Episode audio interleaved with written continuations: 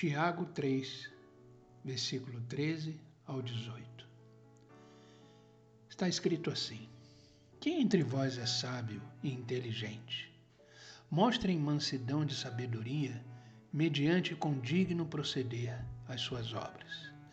Se, pelo contrário, tendes em vosso coração inveja amargurada e sentimento faccioso, nem vos glorieis disso, nem mintais contra a verdade. Esta não é a sabedoria que desce lá do alto, antes é terrena, animal e demoníaca. Pois onde há inveja e sentimento faccioso, aí há confusão e toda espécie de coisas ruins. A sabedoria, porém, lá do alto é, primeiramente, pura, depois pacífica, indulgente, tratável, plena de misericórdia e de bons frutos, imparcial e sem fingimento.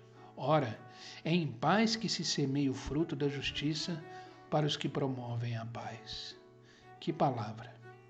Da sabedoria de Deus podemos aprender que ela não é fruto da ciência e nem produto de muitos estudos. Ela é resultado da nova natureza espiritual do crente desenvolve-se pela sua constante comunhão com o Senhor, é instruída pelo estudo da palavra, é derramada pelo Espírito Santo de Deus, é pura, pacífica, moderada, tratável, misericordiosa, frutífera, imparcial. A sabedoria de Deus não contém inveja nem sentimento faccioso, ela não causa divisão entre as pessoas e nem confusão.